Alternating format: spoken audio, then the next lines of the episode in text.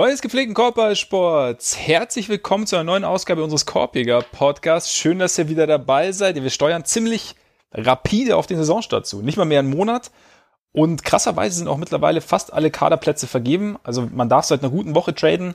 Man darf noch seit nicht mal einer Woche Verträge unterschreiben. Aber wie immer hat es die NBA eilig. Also schauen wir jetzt so langsam Richtung Training Camp und natürlich vielleicht Trades. Also ich meine, es gibt ja noch ein paar Kollegen, die man munkelt, eventuell weg wollen. Vielleicht auch nicht. Auf jeden Fall gibt's Redebedarf und deshalb sitzt er mir natürlich wie jeden Mittwoch wieder bestens gekämmt und aus dem Eigepell. Aus dem Eigepell schon lange nicht mehr gesagt, aber so sitzt er mir gegenüber. Mein sensationeller Kollege. Ulf Reax. Mein Name ist Max Marbeiter. Ja, und ich weiß nicht, weshalb ich gerade Kollege gesagt habe, weil sind wir Kollegen? Wir sind doch eigentlich viel mehr als Kollegen, oder nicht? Ja. Die Pause ist zu lang, Mann. Ich überlege gerade, ob mir, ob mir noch ein, ob mir ein besserer Begriff einfällt, ja. aber ich, ich fühle mich gerade etwas überwältigt. Ja, ne, es war es, also so überschwänglich bin ich schon lange nicht mehr eingestiegen oder habe ich schon lange ja. nicht mehr auf dich hingeleitet, sagen wir es mal so. Der gefährlichste One-Two-Punch seit Carl Towns und D'Angelo Russell. Oh, oh, oh, das ja, das gefällt mir. Oder natürlich seit Kobe White und Zach Levine. Oder oder so. Wobei es da wahrscheinlich in kommunikativer Interaktion da ein bisschen mangeln würde bei uns beiden, wenn wir es so machen, wenn wir die beiden. Das stimmt. Ja. ja, vielleicht sind wir auch eher LaMelo Ball und Gordon Hayward. Ich weiß es auch nicht so genau. Auf jeden Fall ja. sind wir irgendeine Form von One-Two-Punch. Wir sind auf jeden Fall eine Form von One-Two-Punch. Was genau könnt ihr auch entscheiden? Also ihr habt ja vielleicht euer eigenes Bild dann. Von daher wollen wir da gar nicht zu sehr eure blanke Leinwand schon vorab bemalen. Ich glaube, wir sollten relativ schnell den Bogen zum Basketball spannen, weil sonst wird es heute nichts mehr. Ne? Ja, ich, ich habe auch den Eindruck, dass das vielleicht nicht so schlecht ist. Es, es, es gibt einiges zu reden und dann vielleicht vorab. Ich meine, worüber wir, wir können mal damit anfangen, worüber wir jetzt nicht so ausführlich reden werden, weil dann haben wir es nämlich vom Tisch. Weil so Lakers erwarten vielleicht viele Clippers, Suns, Blazers, das haben wir alles schon besprochen. Am ja. Montag. Sie werden wahrscheinlich heute auch Erwähnung finden, weil ganz unwichtig sind sie ja nicht. Aber am Montag waren wir bei Patreon unterwegs. Auf unserer Patreon-Seite, die ihr findet unter patreon.com slash Korpiger Podcast. Korpiger mit. AE. Exaktamundo. Genau da findet ihr gerne extra Content. Zum Beispiel 25 Minutes or Less. Am Montag sind wir, ja, haben wir es fast hinbekommen. Auf jeden Fall versuchen wir da einmal die Woche mindestens uns zusammenzusetzen, gerade jetzt, wo spontan halt regelmäßig was passiert, um darüber zu sprechen. Und das ist gleichzeitig der Dank an all diejenigen, also der inhaltliche Dank sozusagen an all diejenigen, die uns monatlich unterstützen über Patreon, was da ja möglich ist. Und ähm, genau, die bekommen den extra Content und natürlich auch an dieser Stelle wie jede Woche einen großen Dank von mir verbal und Ole gedanklich. Schwöre. Und deshalb wird wird es diese Woche oder wird es diesmal jetzt nicht so wahnsinnig über die Lakers gehen, aber es ist ja auch sonst viel passiert. Es gab einige Verlängerungen in den letzten Tagen, ne? Kollege Adebayo, Sie. Ingram, Tatum, Mitchell, jetzt habe ich's, die Aaron Fox, nicht die Andre, soll auch schon vorgekommen sein. Auf jeden Fall. Für mich heißt er Desagana Fox, aber den, den kennen nur noch die Älteren. Auch sehr schön, ja. Aber also es ist ziemlich viel Geld ausgegeben worden für diese Rookie-Class, beziehungsweise Ingram war ja noch eine andere Rookie-Class, also war ja die, die Simmons-Klasse sozusagen. Äh, Mitchell ja auch. Aber ähm, ist. Nee, Mitchell nee, nicht, Mitchell sorry. Nee, Mitchell nichts, war nur, ich bin gerade kurz durcheinander gekommen, weil es ja die Rookie of the Year-Konversation war, aber das war ja, weil Simmons seine erste Saison ausgesetzt hat. Auf jeden Fall, jetzt ganz kurz, ist für dich da, war da jemand dabei, bei dem du gesagt hast, so, uff, hätte ich jetzt, hätte ich vielleicht nicht gemacht oder hätte man so früh machen müssen? Hätte man so viel geben müssen? Oder ist für dich alles irgendwo verständlich? Berechtigt? Ich finde alle verständlich. Also, wo ich kurz ein bisschen überrascht war, war bei Adebayo, aber nicht wegen der Summe, sondern wegen dem Zeitpunkt. Ähm, mhm. Weil Miami, ich meine, das ist ja jetzt auch kein Geheimnis, dass die eigentlich unbedingt Janis haben wollen und deswegen bisher in dieser in dieser Offseason ja auch nur Einjahresverträge gemacht haben und deswegen auch unter anderem einen ziemlich wichtigen Spieler wie Crowder halt verloren haben, weil sie ihm nicht einen mehrjährigen Vertrag geben wollten. Ähm, da war ich mir nicht so sicher. Andererseits, Adebayo hat nun mal den gleichen Agenten wie Janis. Adebayo weiß dadurch vielleicht auch, dass in den nächsten Tagen da vielleicht was kommt. Also ja. Janis ist im Moment, glaube ich, noch in Griechenland, aber da sie nächste Woche mit dem Training Camp anfangen, übrigens auch kaum absurd, wie schnell das alles geht, aber äh, wird er jetzt ja relativ bald in die USA zurückkommen und dann, also vielleicht unterschreibt er dann den Vertrag und vielleicht weiß man dann schon mehr und vielleicht weiß Bam da auch schon ein bisschen mehr. Auf jeden Fall ist das dann ja jetzt in trockenen Tüchern und sonst, ich meine, aus der Klasse, ich meine, bei Tatum finde ich es halt also fand ich es komplett erwartbar, dass das äh, auch die, die maximale Summe sein würde. Bei Mitchell bin ich auch davon ausgegangen. Bei Fox und auch bei Ingram hätte man jetzt sagen können, die haben vielleicht noch nicht ganz so viel gezeigt wie die anderen im Sinne von, beide haben, finde ich, eine richtig gute Saison gespielt und sonst war es eher durchwachsen und andererseits sind sie aber halt auch in Situationen, wo es äh, für ihre jeweiligen Teams, glaube ich, auch einfach sinnvoll ist. Also beziehungsweise relativ alternativlos sogar. Die, die Kings können sich nicht leisten, Fox zu verlieren und sie hätten ihn wahrscheinlich nicht behalten können, wenn sie ihm nicht die maximale Summe gegeben hätten, weil er dann. Äh, wahrscheinlich so beim ersten, bei der ersten Möglichkeit das Weite gesucht hätte. Bei Ingram war es jetzt halt auch irgendwie das Ding. Also das war halt der primäre Gegenwert für Anthony, äh, Anthony Davis.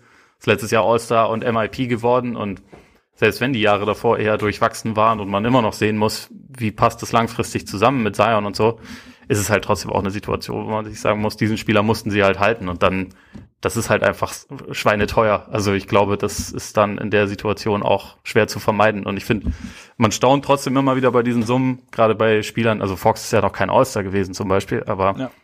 man kommt halt trotzdem an den Punkt, wo es wo es, finde ich, alles relativ logisch ist.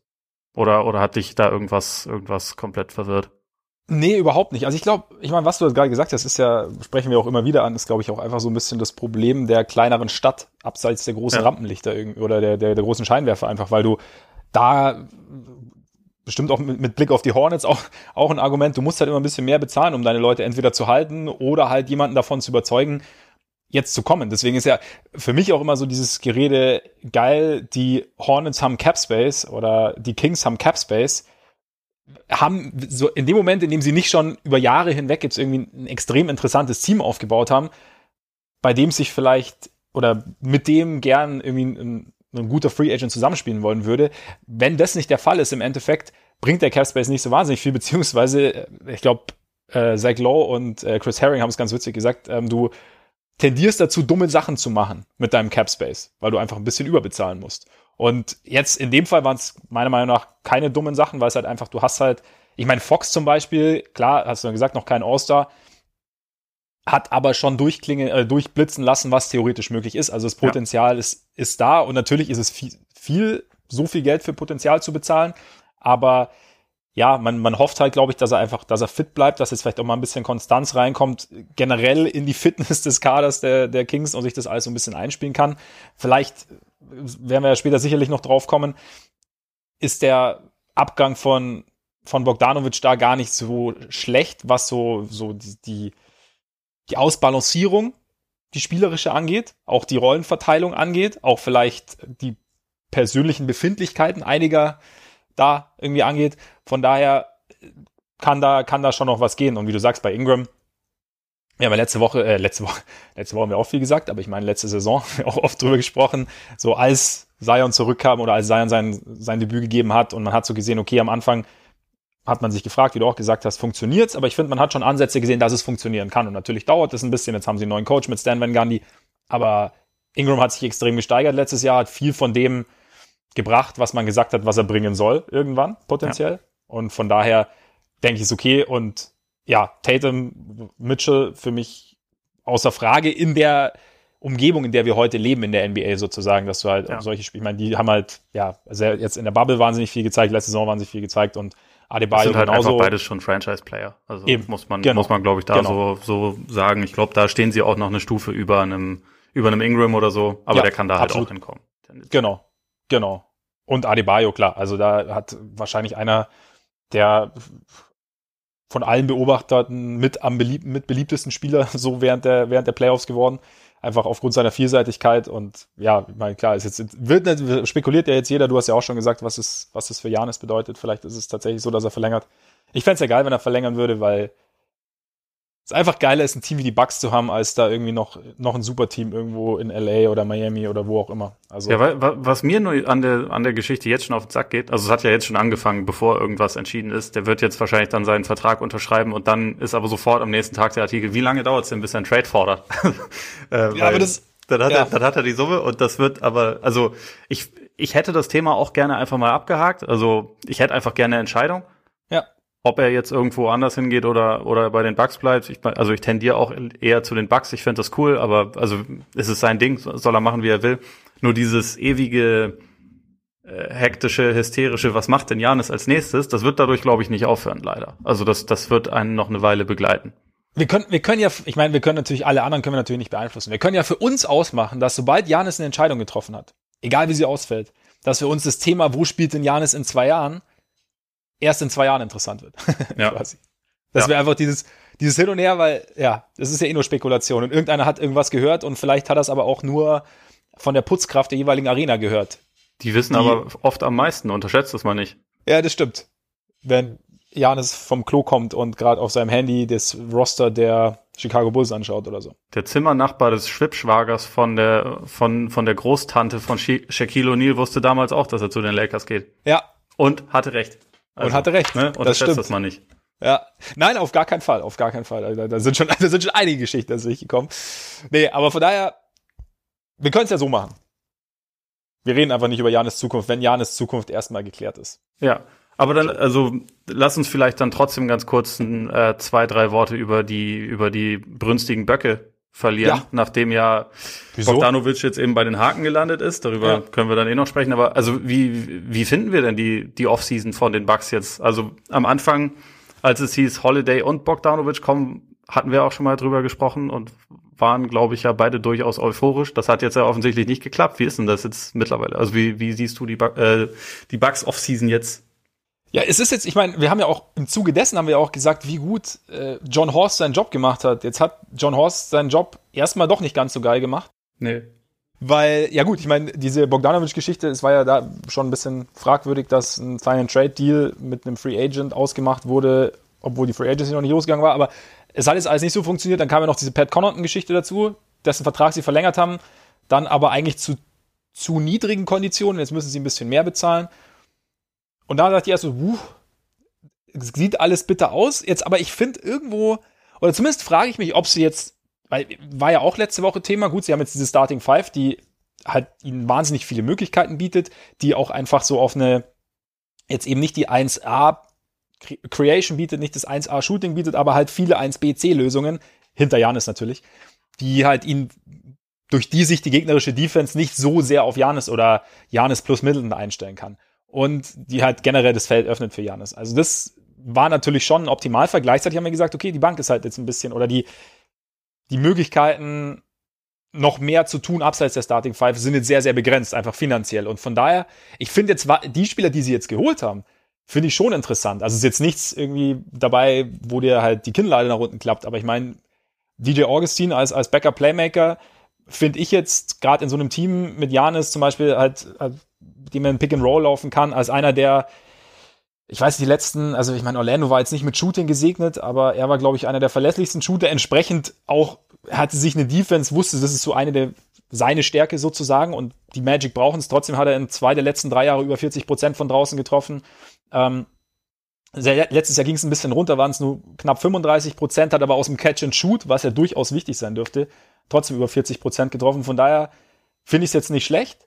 Ist auch seit Jahren einer der besseren Pick-and-Roll-Ballhändler tatsächlich. Genau, genau. Also solch, solche Geschichten. Unser Freund Bobby Portis natürlich. Ja. Sensationell. Wobei ich da, ich, ich meine, bis jetzt war halt, war, war Bobbele eher gern in einem Team, in dem er halt auch irgendwie machen durfte, was er wollte.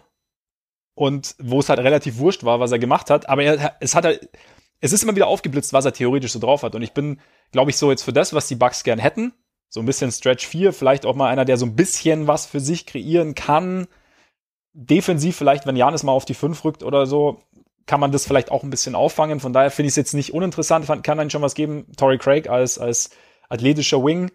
Sagen wir mal so, es wäre wahrscheinlich cooler gewesen, wenn die Bogdanovic-Geschichte funktioniert hätte, aber ich finde, sie sind da schon noch halbwegs, sie haben sich noch halbwegs rausmanövriert, meiner Meinung nach. Also, oder so, es, es sieht für mich vom Potenzial, er sieht okay aus irgendwo. Ja, okay, würde ich, würde ich unterschreiben. Ich bin mir nur nicht sicher, ob sie in irgendeiner Form wirklich besser sind als letztes Jahr. Und das wäre ja so der Hauptanspruch. Also das glaube ich äh, aber schon. Ich glaube schon, auch also Holiday ist positionell auf jeden Fall ein Upgrade, auch wenn sie dafür zwei, also zwei vernünftige Point Guards plus irgendwie drei Picks abgegeben haben, was einfach. Der Preis war ein bisschen sehr hoch. Wenn man nur diesen einen Deal hat, ist das schon echt heftig. Also ich glaube ja. trotzdem, dass Holiday da hilft, aber bei allem, was ich mir da sonst so angucke und auch Augustin, den ich für einen guten Spieler halte, das ist halt irgendwie auch ein Knirps, den man in den Playoffs halt relativ schlecht gebrauchen kann, glaube ich. Und äh, da, da geht's mir mit einigen Spielern im Team so. Ich denke so, das wird weiterhin ein Team sein, was in der Regular Season alles plattwalzen kann. Das wissen wir auch über die letzten Jahre, dass das für die Bucks kein Problem ist. Also ich kann mir ohne weiteres vorstellen, dass sie auch nächste Saison wieder ähm, der, also die beste Bilanz der Liga haben werden. Ich weiß halt nicht, inwieweit so dieses Playoff-Potenzial insofern wirklich gestiegen ist, dass sie halt nächstes Mal dann durch den Osten marschieren und dann auch den Titel holen können, worum es ja letztendlich geht. Also weil ich halt einfach nicht so ganz sicher bin. Ich glaube, also ohne dass Bogdanovic jetzt der perfekte Spieler wäre, das ist auch so ein mhm. schlechter Verteidiger, dass man sich da schon was überlegen muss, wie man den beschützt und so. Aber ich glaube, dieses gerade in der Crunch-Time dann auch mal für sich selber Würfe kreieren und und auch die Eier haben, die zu nehmen sozusagen. Ich glaube, das wäre schon eine Komponente gewesen, die sie halt sehr gut hätten hätten brauchen können und deswegen Stimmt, ja. das sehe ich halt jetzt immer noch nicht so. Das ist das ist für mich ein also ein sehr sehr gutes Team, wo ich nicht sicher bin, ob es ein sehr also ein überragendes Regular Season Team ist oder auch ein überragendes Playoff Team. Also sagen wir so, die Eier hat Bobby Portis definitiv. Aber Bobby Portis wird am Ende von, von Play Playoff-Spielen wahrscheinlich nicht auf dem Court stehen. Das, also, das ist die andere Frage. Die Eier hat Ab er dann auf der Bank. Ja. Wobei ich aber, wenn es Richtung Playoffs geht und wenn, wenn, wenn wir es vergleichen wollen mit letztem Jahr, und da ist halt, glaube ich, und es ist jetzt kein Seitenhieb Richtung Eric Bledsoe, aber ich glaube, da ist halt. Hol hm? Warum nicht? Ja, weil.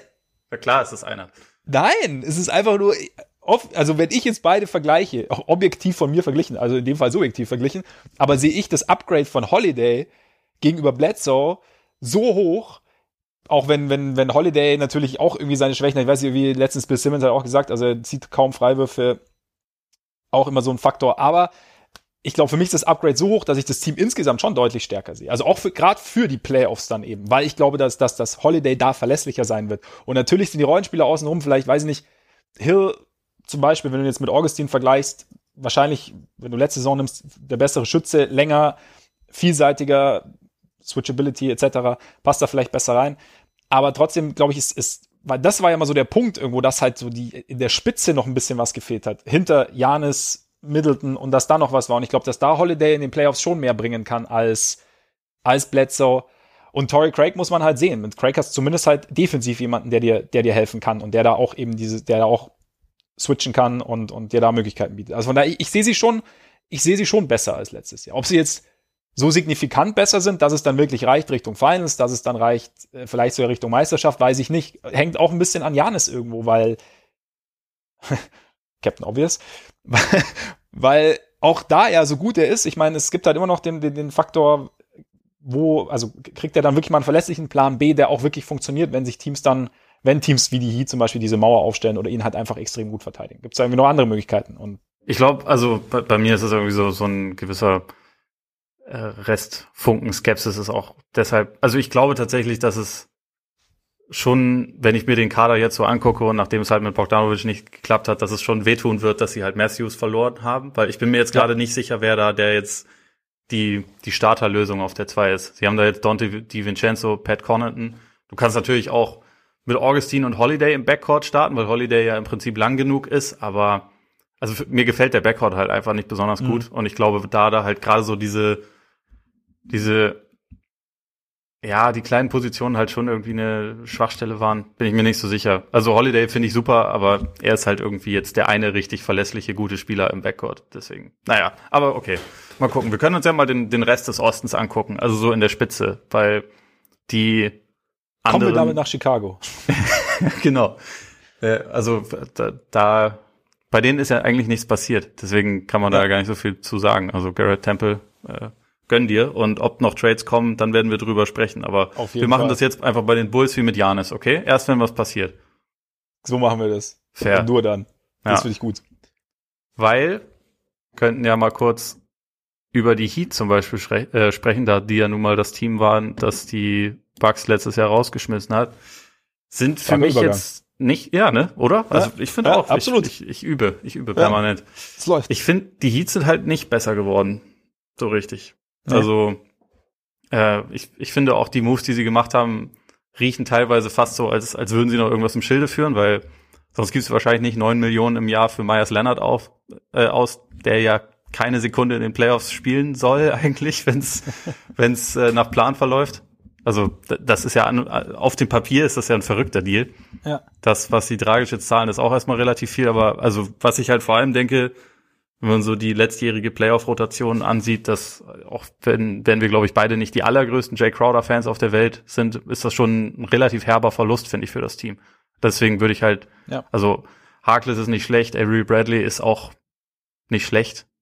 Ähm, aber ja, ob sie dadurch besser geworden sind, bin ich mir halt nicht so ganz sicher. Und für mich ist das irgendwie, also die ganze Offseason las sich so ein bisschen wie, ja, okay, wir waren in den Finals, aber so richtig glauben wir nicht daran, dass wir im Idealfall mit, also mit unserer jetzt besten Offseason dann auch wirklich Meister werden könnten.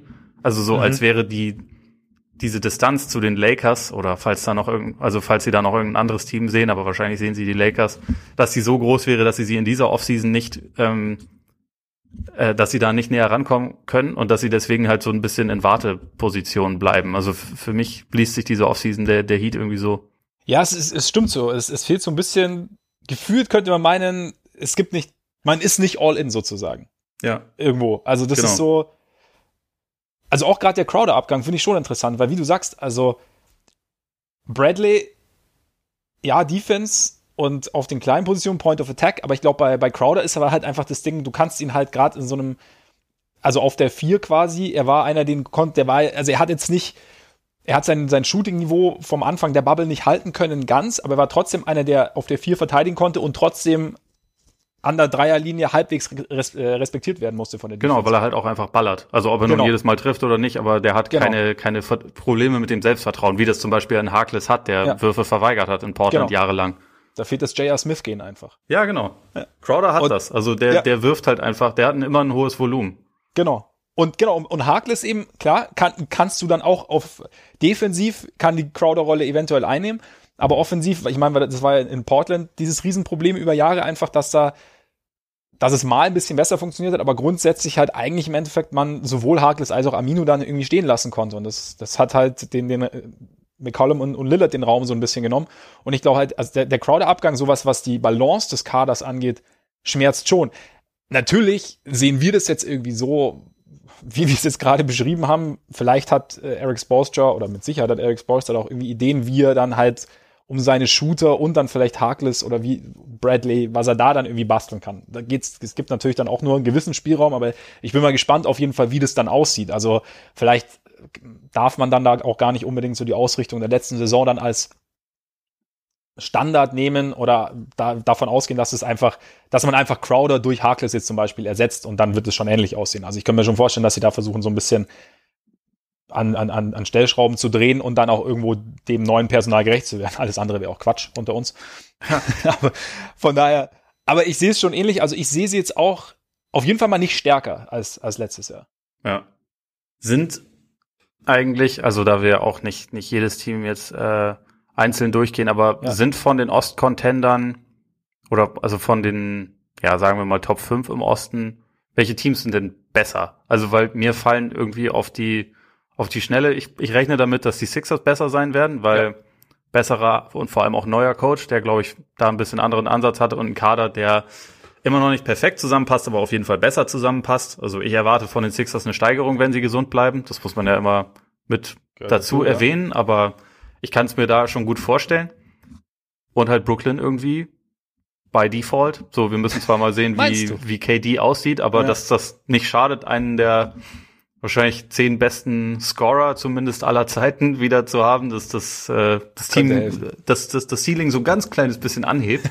ja. Davon würde ich mal ausgehen. Ja. Aber sonst, also auch bei den Celtics, wir haben ja am Montag auch da schon kurz drüber gesprochen, deswegen jetzt nur in aller Kürze, aber ich, ich sehe das mit dem Hayward-Abgang nicht so negativ. Ich glaube, dass das Team, dass die Rollenverteilung vielleicht ein bisschen sinnvoller geworden ist aber halt klarer. auch natürlich, ja genau, ein bisschen klarer und das aber gleichzeitig halt auf dem Flügel jetzt bisher sehr unbewiesene Spieler irgendwie was beweisen müssen, damit das Ganze funktioniert. Also äh, am besten schlägt Aaron Neesmith direkt ein, am besten macht Romeo Langford einen riesen Schritt. Also das ist ja alles nicht auszuschließen, aber es ist jetzt auch nicht unbedingt so, dass ich davon ausgehe, jupp, bei den Celtics läuft alles. Das ist nach wie vor so, dass es finde ich, im Osten nicht so eine klare Hierarchie gibt, dass man jetzt ausschließen könnte, dass sie nächstes Jahr in die Conference Finals kommen. Aber also als Team so insgesamt hat sich, glaube ich, nicht so viel verändert, was die, was die Qualität angeht. Ja, ich glaube, Thompson, also Tristan Thompson gibt ihnen halt auf den großen Positionen ein bisschen mehr Möglichkeiten, gerade auch was ja. Rebounding angeht. Ja. Aber ja, also du hast recht. Also ich glaube, ich habe am Montag ja, also ich habe es ähnlich gesehen mit dem, mit, mit, mit Hayward und ich gehe auch immer noch davon aus, dass es einfach dieses, dass es einfach problematisch war zu, durch diese ganzen Verletzungen Haywards, dass man immer so, man hat im Endeffekt mit ihm geplant und musste dann aber immer irgendwo überbrücken und hat dann, ich meine, im Playoffs war ja auch immer so, also in den Conference Finals das Thema, wann kommt er wieder, wann kommt er wieder? Kann er spielen? Also, und wenn er wiederkommt, dann sehen wir anders aus. Und jetzt ja. einfach zu wissen, okay, er ist halt nicht mehr da. Ja. Und wir müssen uns von vornherein darauf einstellen und halt das dann irgendwie verteilen. Und wie du sagst, vielleicht macht einer von den jüngeren Spielern irgendwie einen Sprung oder, oder wächst in, in eine eigene größere Rolle rein. Das glaub, ist, glaube ich, ganz gut. Generell, aber qualitativ tut natürlich der Abgang irgendwie schon weh, weil Gordon Hayward, so wie er letztes Jahr gespielt hat, wenn er fit war und zwar und auch ein bisschen Vorbereitung hatte, schadet nicht, ne? Der theoretische Gordon Hayward, wie wir ihn auch nennen. ja, genau. das ist halt, das ist halt das ja. Problem. Deswegen ist, glaube ich, der Punkt, dass er weg ist, auch ja. insofern ganz gut, weil, also genau wie du gesagt hast, man, man hat immer so darauf gewartet und gedacht, ja, aber wenn das erstmal so, ja. und jetzt kann man das halt einfach mal ausschließen. Und es ist ja auch über die letzten drei Jahre so gewesen. In den wichtigen Situationen war es halt einfach nur mal nicht, nicht da. Äh, ja. Das, was jetzt kein Generalvorwurf an ihn ist, sondern eher an Pech an den Pfoten. Das, also kann es halt auch mal geben, aber die drei Jahre waren halt irgendwie echt relativ verhext und dann, dann ist es nun mal einfach so. Ja, dann soll es einfach weitergehen und dann hofft man vielleicht auch einfach, dass ja in einer anderen Umgebung vielleicht alles ein bisschen besser ausschaut. Das ist ja, ja. Ja sonst würde ich dir zustimmen, was du sonst so gesagt hast. Also klar, Sixers haben wir ja schon gesprochen, das sieht alles ein bisschen besser aus. Raptors, Raptors sind klar schlechter geworden. Hm? Raptors sind klar schlechter geworden. Sind klar Oder? schlechter geworden. Ohne Ibaka, ohne Gasol. Ja. Wie sehen wir denn, wie sehen wir denn Baines? So. Also sehen wir, weil, also ja, Gasol, ich möchte jetzt auf gar keinen Fall Marc Gasol schlecht reden, aber also er, er, jünger wird er nicht, um nee. mal ähm, einen ganz neuen Spruch auszuprobieren. aber ich meine, klar, Basketball-IQ und halt die Möglichkeit, das, das Feld so ein bisschen zu stretchen, ist auch gut. Wobei Baines ist natürlich auch ein brutaler Schütze mittlerweile. Ja. Vor, vor allem, was die Form angeht, aber, weil die ist. Die ist überragend. Aber ja. auch, also er, er ist auch ein willigerer Shooter, was ja. glaube ich auch gar nicht so unwichtig ist, weil das war Gasol noch nie. Eben, ja, eben genau. Aber Gasol war echt wirklich so, also immer, ein leichter Zögerer war immer dabei. Ja. Jetzt würde ich sagen, ich meine, klar, pa passingmäßig ist wahrscheinlich, können wahrscheinlich wenige Big Men oder Center Gasols Wasser reichen. Aber so grundsätzlich könnte ich mir schon vorstellen, dass Baines Gasol auf seine Art ersetzen kann. Nicht, nicht eins zu eins, aber auf seine Art. Und dass das für, ja. für die Raptors gar nicht zwingend so schlecht ist. Ich glaube schon auch, dass, dass Baines ihnen gut tun kann. Also er war letzte Saison ja gerade zum, zum Start der Saison war er absolut überragend. Also hat er auch alles getroffen, aber war auch defensiv wirklich was, äh, einer, der halt Phoenix sofort stabilisiert hat. Er war halt dann verletzt. Also man muss, muss man auch mal gucken, wie, wie gesund er dann jetzt sein wird, weil, also Baines ist nicht viel jünger als Gasol. Ich glaube, Baines ist 33. Ist also, er schon so alt? Ich glaube, der ist auch schon 33. Der hatte ja schon seine, seine Jahre in, äh, in Europa unter anderem. Deswegen ist der, also, wenn er noch nicht ewig in der NBA spielt, schon ein etwas älteres Semester. Guckst du gerade nach? Du schaust so verwirrt, ich oder soll ich das machen? Ich gucke gerade nach, ja, genau. Er wird, er wird tatsächlich 34. Stimmt, ja. krass. Ich hatte, ich hatte ihn tatsächlich deutlich jünger im, abgespeichert. Das liegt daran, dass er halt so ein du, so ein, so ein Muskelbiber ist. Also da, da denkt stimmt. man, ja, das, das ist halt ein Bild von einem Mann, der altert gut. ja, und dieser, und dieser jugendliche Bart dazu. Übrigens auch, auch gerade überrascht, wusste, war mir auch nicht bewusst, in Neuseeland geboren, der alte Tja. Australier. Tja, wusste ich auch nicht. Aber also, ähm, was so diese, diese, diese Situation bei den Raptors angeht, ich glaube, sie waren halt, also erstens war Gasol so als Anker dieser Defense, glaube ich, schon einfach noch auf einem Niveau, was nicht so viele Spieler haben und wo Baines ja. schon auf seine Weise auch gut drin ist, aber ich weiß nicht, ob er so gut darin ist. Ähm, aber sie hatten halt auch diese Stärke, dass sie einfach auf den großen Positionen so komplett unterschiedlich sein konnten. Also mit einem Ibaka, den man ja auch auf der 5 spielen lassen kann und der halt mhm. halt wieder ein komplett anderer Spielertyp ist. Jetzt sind das halt andere Leute, die sich da ausprobieren müssen. Also Alex Len haben sie jetzt noch geholt, Chris Boucher haben sie, haben sie einen, äh, ja. einen längeren Vertrag gegeben, den ich letzte Saison immer interessant fand, wenn er gespielt hat und meistens auch ganz gut, aber der halt, das ist halt ein relativ wilder Spieler. Und also ich glaube, bei den Raptors war das schon auch so ein bisschen dieser Faktor, dass sie sich halt eigentlich fast immer darauf verlassen konnten, dass ihre wichtigen Spieler extrem verlässlich waren, extrem spielintelligent waren. Und ich glaube, da, da ist halt gerade ein Gasol schon sehr wichtig dafür. Deswegen muss man mal gucken, inwieweit sich das so replizieren lässt. Und grundsätzlich wegen der Annahme, dass sie insgesamt ein bisschen schlechter werden, das hängt natürlich auch damit zusammen, dass, dass Lowry äh, altert. Ja. Und das, ja, dadurch glaube ich, dass das Team schon ein bisschen Schaden nehmen wird. Ibaka war auch für die Offense einfach sehr wichtig, muss man dazu sagen, weil es war, also die Raptors waren ja ein eher durchschnittliches Offensivteam und er war schon eine ein williger Scorer, sage ich mal. Mhm. Da muss, muss man jetzt mal gucken, wo sie das herbekommen. Sie sind ja wahrscheinlich auch noch nicht ganz fertig. Shoutout erstmal übrigens an, äh, an Steady Freddy für Auf seinen, für seinen Zahltag. Also Ja. ich glaube, da, da kann man, also für, für den Typen kann man sich ja sowieso nur freuen, dass das, So äh, was das ist ja, ich glaube, das war jetzt auch im, im Bill Simmons Podcast, haben sie auch darüber geredet, dass das so neben Clay einer der Spieler ist mit dem höchsten Approval Rating wahrscheinlich. Neben Clay und Derrick Rose. Ja, Tatsächlich. In der Liga, innerhalb der Liga, habe ich dann in dem Zusammenhang gelesen. haben die Spieler gesagt. Ja. Okay, ja, bei den Spielern vielleicht, bei anderen nicht. Bei dir nicht, oder was? Nee, bei mir nicht. Ja. Also da gibt's auch gute Gründe, warum. So, Ich- die auch mit Basketball nichts zu tun. Also weißt du ja sowieso. Ja, aber ich bin informiert. ja. nee, aber also äh, Van Vliet ist halt auch einer, den irgendwie jeder, jeder mag und der einfach eine coole Geschichte hat, so von wegen. Ja. Also von daher, da äh, ist eine Gratulation fällig, aber was die Raptors jetzt noch machen, bin ich auch mal gespannt. Also Hollis Jefferson ist, glaube ich, auch noch nirgendwo unter Vertrag. Den könnte man ja versuchen, günstig zu halten. Den fand ich jetzt nicht so schlecht Mhm. ähm, bei ihnen. Aber wie gesagt, ich würde nicht davon ausgehen, dass sie jetzt äh, besser sind, sondern eher ein bisschen schlechter als letzte Saison. Vielleicht spekulieren sie ja auf Janis. Ja, natürlich tun sie das. Aber das, äh, das darf man ja nicht sagen. Ja. Das, äh, das tun sie nach wie vor, ja. Ja. Gerade der Ibaka-Abgang ist wahrscheinlich schwer zu kompensieren. Ich bin da gespannt. Also wie du sagst, Baines wird, wird Gasol nicht eins zu eins ersetzen können, aber wie, da bin ich gespannt, wie das dann anders aussieht, wie sich das dann gestaltet. Und dann, ja, insgesamt wahrscheinlich schon, schon ein bisschen gelassen. Alex Len kann ich ehrlich gesagt nicht viel zu sagen. Habe ich jetzt die letzten Jahre einfach nicht so, nicht so verfolgt. Ich habe nur gelesen, dass er sich eigentlich ziemlich stabilisiert hat und da auch einen guten Beitrag leisten könnte bei den Raptors. Er hat äh, in seinem letzten Hawks-Jahr hat er irgendwie sogar zwei Dreier pro Partie, glaube ich, ab, abgelassen. Das hat er sich dann letzte Saison wieder gespart, aber ich, also die Raptors sind ja auch ein Team, was da durchaus einen großen Wert drauf legt. Deswegen kann ich mir vorstellen, dass man das dann, dass sie ihm das wieder ein bisschen mehr einprügeln werden. Ja, und sie haben ja auch grundsätzlich Nikolaus Krankenschwester an der Seitenlinie und der, der Mann ist ja dafür bekannt, sich gern Dinge einfallen zu lassen. Von daher ist es ja auch, da gilt vielleicht da sogar noch mehr als in Miami, dass man gar, dass man gespannt sein darf, was da so, wie angepasst wird in Toronto. Also beziehungsweise Was- in Tampa, weil wir Ja, sind ja gar nicht mehr in Toronto. Stimmt. Was diese Verballhornung angeht, ist übrigens christliches Holz mein, mein neuer Favorit. Ah, Der, neu, der neue der, Rocket der, der Center. neue Rockets Franchise Center. Ja. Ja. Ja, christlich, christliches Holz, das ist sehr gut. Ja, stimmt, wir müssen, wir müssen eigentlich nochmal die, die, die ganzen Roster durchgehen und schauen, was, wer dieses Jahr noch so eine, eine Sammlung von dummen Namen. Das äh, wird aber mittlerweile bei Twitter auch schon relativ äh, begeistert äh, eingedeutscht von Namen, habe ich, hab ich gut. gesehen. Und habe mich da auch so ein bisschen bestätigt gefühlt mit dem, was wir hier seit, seit Jahren tun. Auf jeden Fall, auf jeden Fall. Wir haben doch, doch noch einen guten Beitrag für die Basketball-Community geleistet. Ja. Also sonst ähm, im Osten ja wahrscheinlich so das interessanteste Team jetzt der Offseason, so abgesehen von den komischen Hornets und den auch extrem komischen Pistons. Die Hawks, Ja. oder? Also das ist das Team, was einen großen Schritt nach vorne gemacht, äh, gemacht haben sollte. Und wollte, offensichtlich. Ja. Ja, voll. Also ich meine, ich, ich persönlich, ich habe es let, letzte Woche oder Montag gesagt, ich weiß gar nicht mehr genau. Wir reden so oft gerade, verliere ich den Überblick. Das ist, ab, Aber- ist abartig, ne? Das, Ja, ist krass. Das ist echt gerade überfordert fast.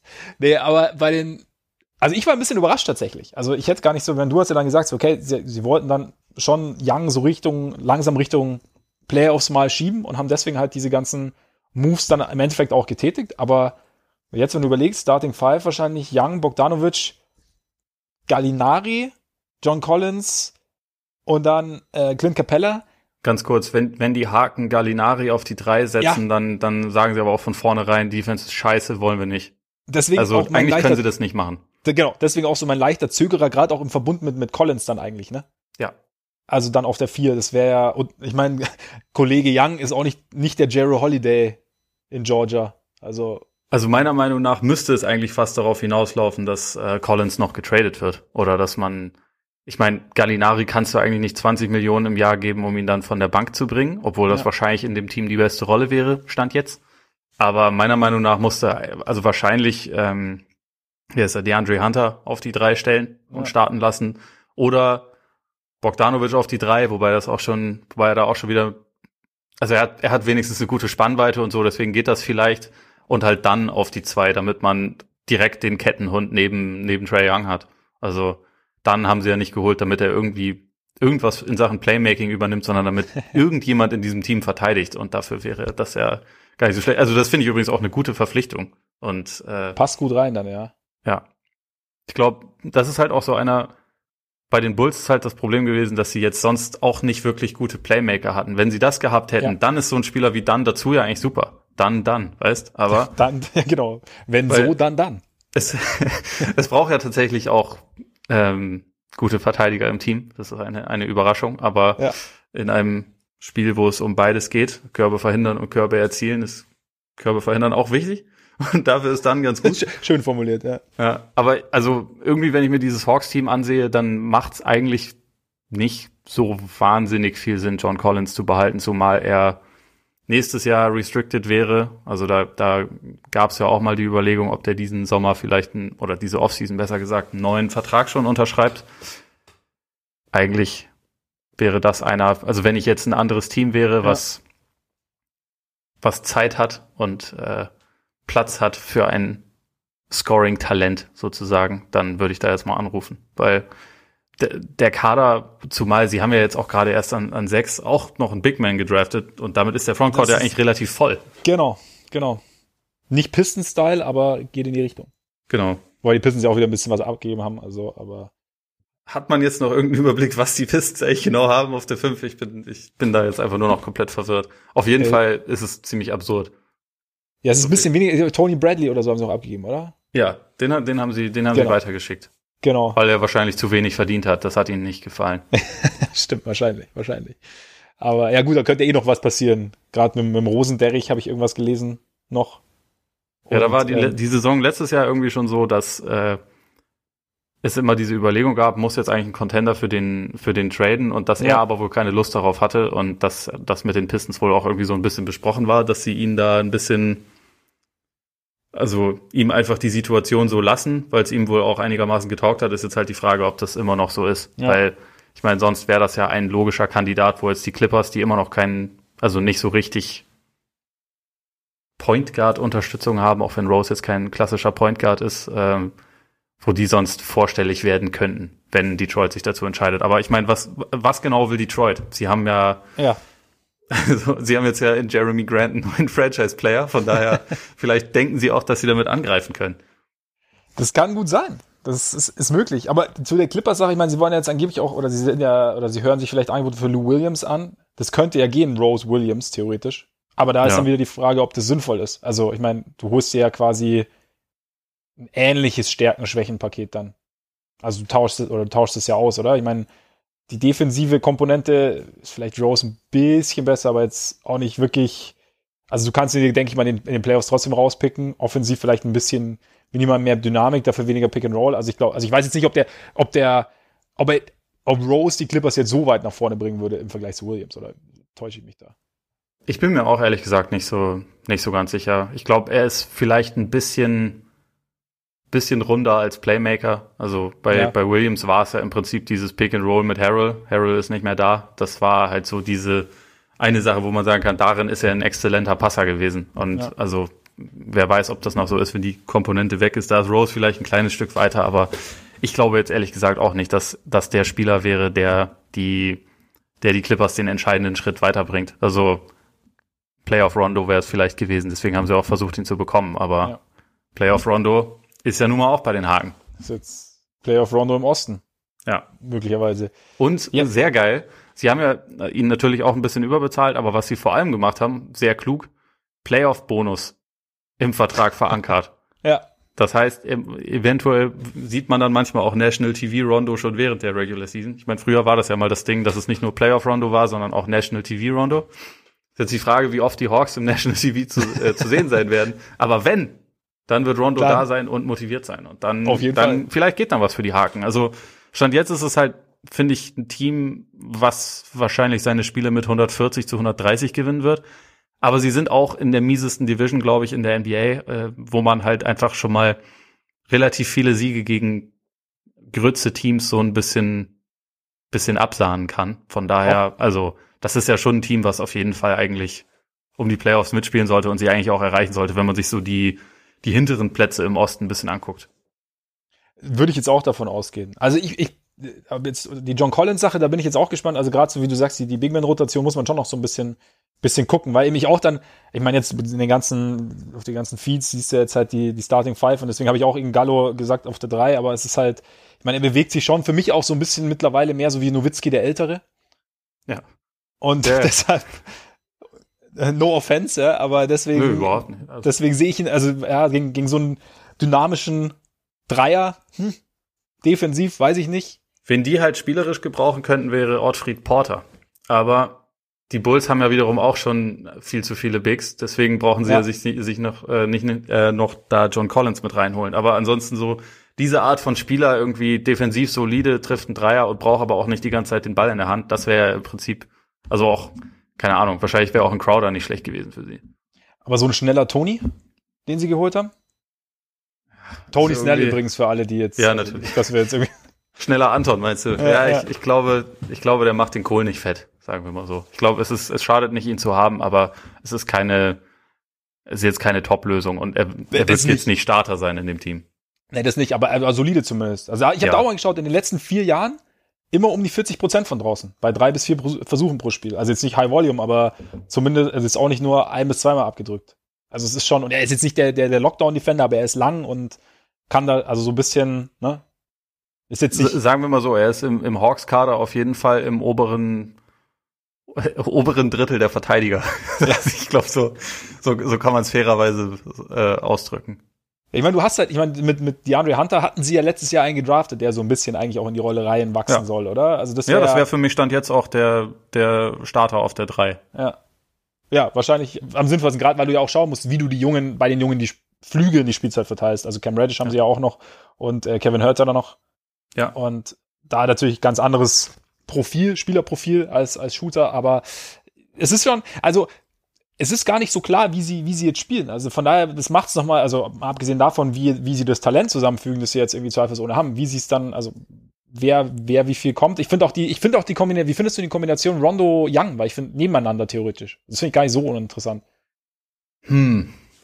Hm. Hm, hm, hm. Also ich kann es mir schon vorstellen, wenn, wenn Young sich so ein bisschen mehr abseits des Balles ausprobieren möchte. Äh, ich glaube, dass das auf jeden Fall eine Komponente ist, die, die man in seinem Spiel bisher noch nicht so viel sehen konnte, einfach weil die Hawks, abgesehen von ihm, keine Playmaker hatten. Ja. Insofern ist das schon spannend. Also ich meine, das sehe ich auch neben, also für ihn neben Bogdanovic, weil das ja auch jemand ist, der auch selber Absolut. kreieren kann und ihn da so ein bisschen einsetzen kann. Also ich glaube, ich glaube, sein Leben wird da insgesamt einfach ein bisschen leichter. So, Defensiv muss man dann gucken, ob man überleben kann. Also für mehrere Minuten mit, mit Rondo und Young. Aber ich denke, sie werden es ausprobieren. Aber vor allem war es halt auch einfach so, dass sie ja ohne, ohne Young auf dem Court überhaupt gar keine Creation hatten. Und der, der Teil dürfte jetzt dann weg sein. Also ja.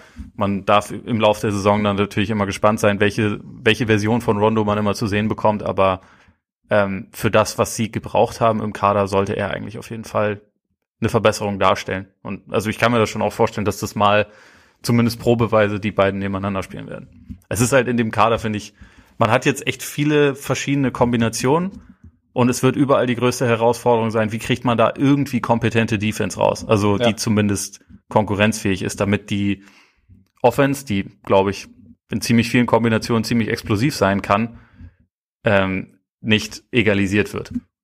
Ich meine, aber sie haben ja, sie haben ja einige Spieler drin, die zumindest die defensive Komponente bringen können. Jetzt kommt es halt nur darauf an, wie du es jetzt am besten irgendwie. Es sind es halt fast gar nicht ihre besten Spieler. Das ist so ein bisschen das Problem. Ja, und es ist wenig Two-Way dabei, ne? Genau. Das ist so ein genau. bisschen das Problem, dass du immer so ein bisschen so ein, ja, so, so ein Mix irgendwie finden musst. Oder du machst es halt wie früher äh, Tom Thibodeau in Chicago, dass du halt am Ende Offense-Defense-Wechsel machst. Ja, also im Moment läuft es ja fast darauf hinaus, weil ja. ihre vier besten Spieler sind alle richtig schlecht in der, Defen äh, in, ja. in der Defense, glaube ich. Also Gallo, Young, Bogdanovic und Collins. Also wie gesagt, Collins müssen wir mal, mal abwarten, aber alle vier sind keine guten Verteidiger. Teilweise so, sind sie sogar grausam in der Verteidigung. Und das ja. ist, wie gesagt, nicht ganz unwichtig. Weil irgendwie nicht will man ja natürlich unwichtig. auch, dass diese Leute dann eigentlich auch viel auf dem Court stehen, weil sie ja eigentlich für viel Scoring sorgen. Aber mal gucken. Spannendes eigentlich Team auf jeden Fall. Auf jeden Fall. Bogdanovic noch ganz kurz. Hättest du an, an Kings Stelle gematcht? Vier Jahre, 72 Millionen? Ich finde die Situation bei den Trade Kicker, glaube ich, oder? Ja, genau. Der Trade Kicker hat es halt richtig giftig gemacht, weil das wären nochmal 15 Prozent. Und es war in dem, in den Deal auch so eine Art No-Trade-Klausel fürs erste Jahr inkludiert. Das heißt, er hätte einem Deal zustimmen müssen, mhm. weil einfach das Offer Sheet insofern von den Hawks, glaube ich, auch ziemlich intelligent strukturiert Macht er eh nicht so gern, Deals zustimmen, ne? Ja, ja eben.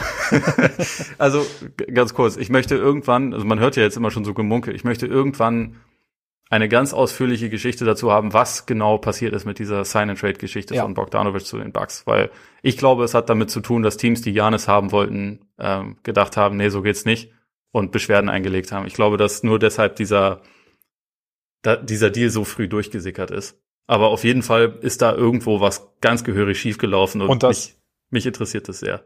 Mich auch, mich auch. Und dass Bogdanovic standkalte Füße bekommen hat im Sinne von, okay, wenn, wenn der Deal annulliert wird und dann sind alle sind quasi alle Geldsäcke schon vergeben und ich bekomme komme dann irgendwo mehr richtig unter, beziehungsweise kein Team hat mehr das Geld, mich zu bezahlen sozusagen und ist deswegen irgendwie raus. Oder da habe ich irgendwie die Spekulation habe ich auch mal gehört.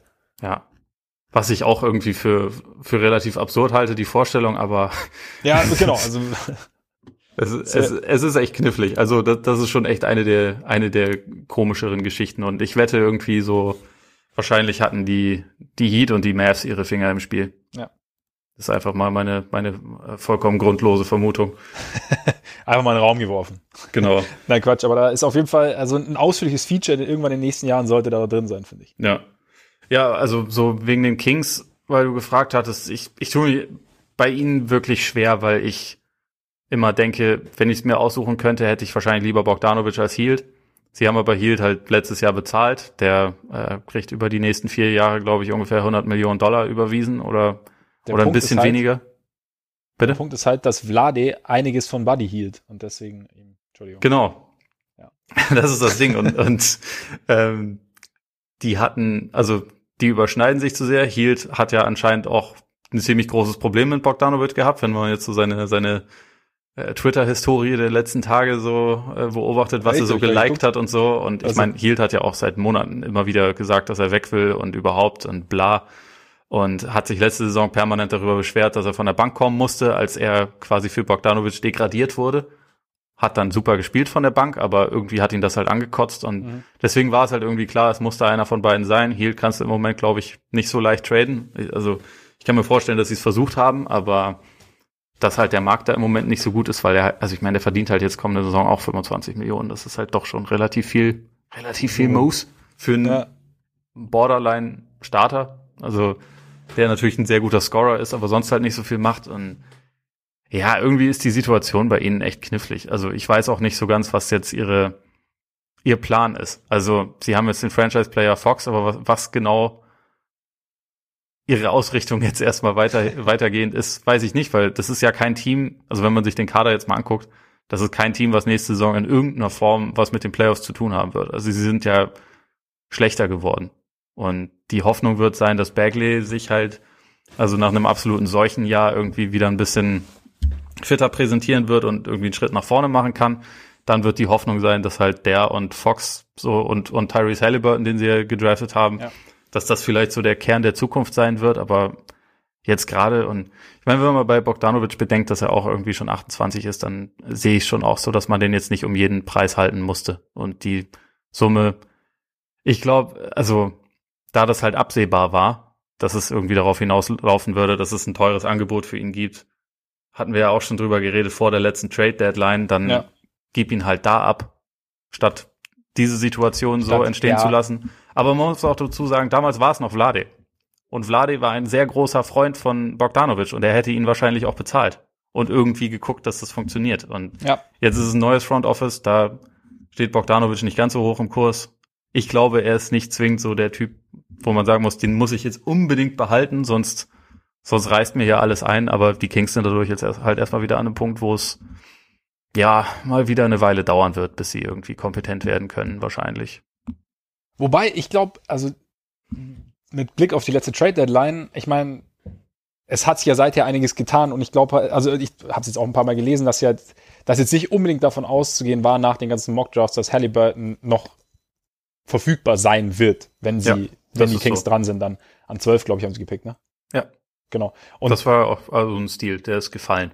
Genau. Und im Endeffekt haben sie ja dadurch ihn jetzt halt als, als Secondary Playmaker bekommen und sozusagen die Rolle, die jetzt dann vielleicht eher Bogdanovic zugedacht war in der Vergangenheit oder auch die Bogdanovic irgendwie ausgefüllt hat, können sie jetzt mit Halliburton in Anf also natürlich auf eine andere Art und natürlich ist ein Rookie und du musst erstmal schauen, wie er reinkommt, aber halt in Anführungszeichen füllen und so und, und waren deshalb vielleicht weniger gezwungen, Bogdanovic zu signen oder, oder den Vertrag oder das Offersheet der Hawks zu matchen.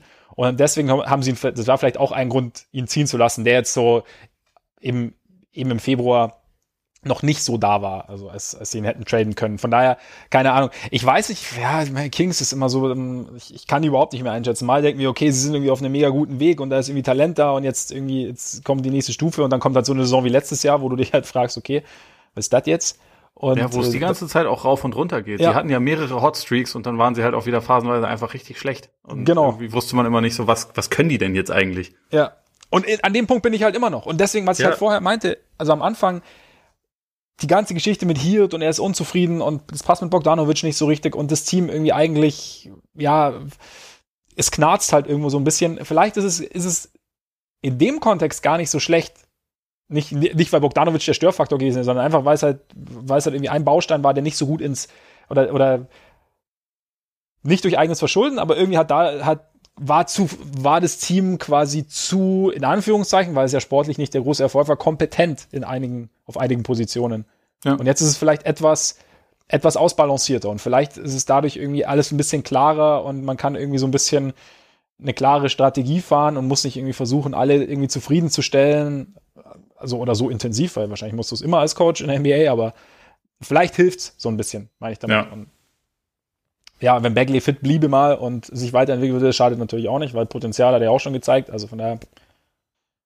Wir könnten jetzt natürlich so ein bisschen mal zu den, nachdem wir im Osten schon ein bisschen durchgegangen sind, können wir noch ein bisschen die, die ähm, ganz kompetenten Teams im Westen anschauen, wie es denn da so aussieht. Also ich glaube, wir sind uns einig, dass die Lakers besser geworden sind.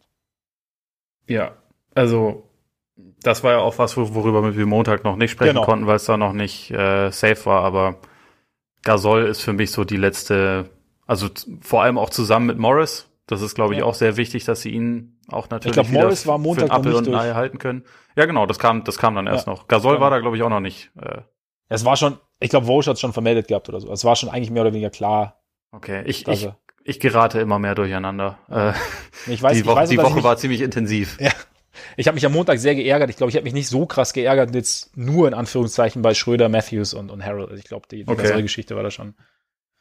Ja, ne, das ist, es kann gut sein. Alles, alles fließt irgendwie ineinander ja. in so einer Woche. Aber ja, für mich ist jetzt halt die, die Offseason.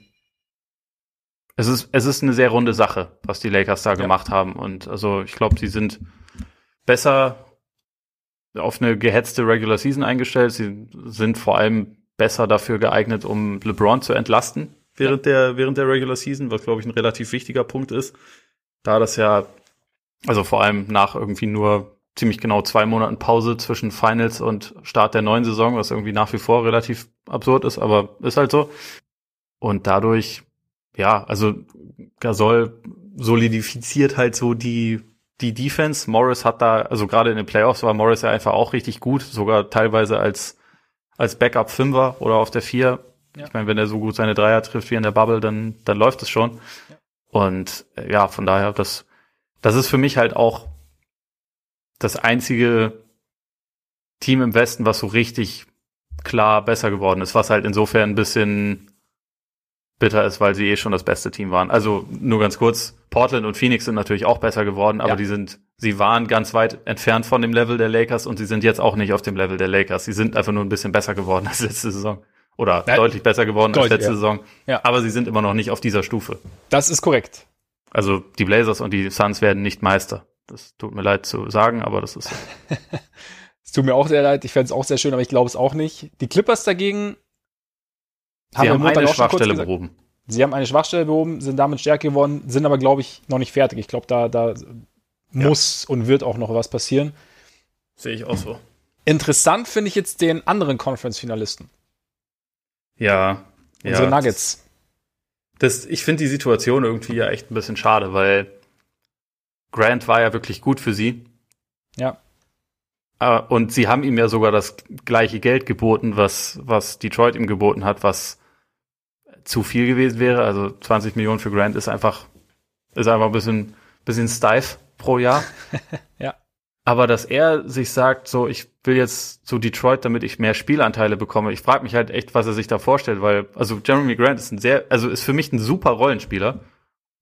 Aber ist ja keiner, dem man den Ball gibt und sagt, hier, jetzt mach mal was. Jetzt, jetzt äh, kreier uns mal irgendwas. Vielleicht, wenn er der viertbeste Starter ist und die anderen drei Sonderbewachung haben und er deswegen gegen den schlechtesten Wing-Verteidiger auf der anderen Seite irgendwie was ausprobieren kann. Das kann man ihn schon machen lassen. Also das hat man ja auch in den Playoffs teilweise gesehen, dass er ist ja, er ist da ja jetzt nicht unfähig oder so. Also das, das will ich damit gar nicht sagen, aber ihn so, also er scheint sich ja selber so wahrzunehmen, als müsste er noch ganz viel mehr Fähigkeiten zeigen, die er noch nicht gehabt hat oder die er noch nicht zeigen durfte. Und da ich verstehe halt nicht, warum man das macht, wenn man die Möglichkeit hat, nächste Saison um den Titel mitzuspielen, dass man dann stattdessen zu Detroit geht, wo wer weiß, wann in Detroit das nächste Mal um den Titel gespielt wird. Also wer weiß, ob er dann überhaupt noch da ist.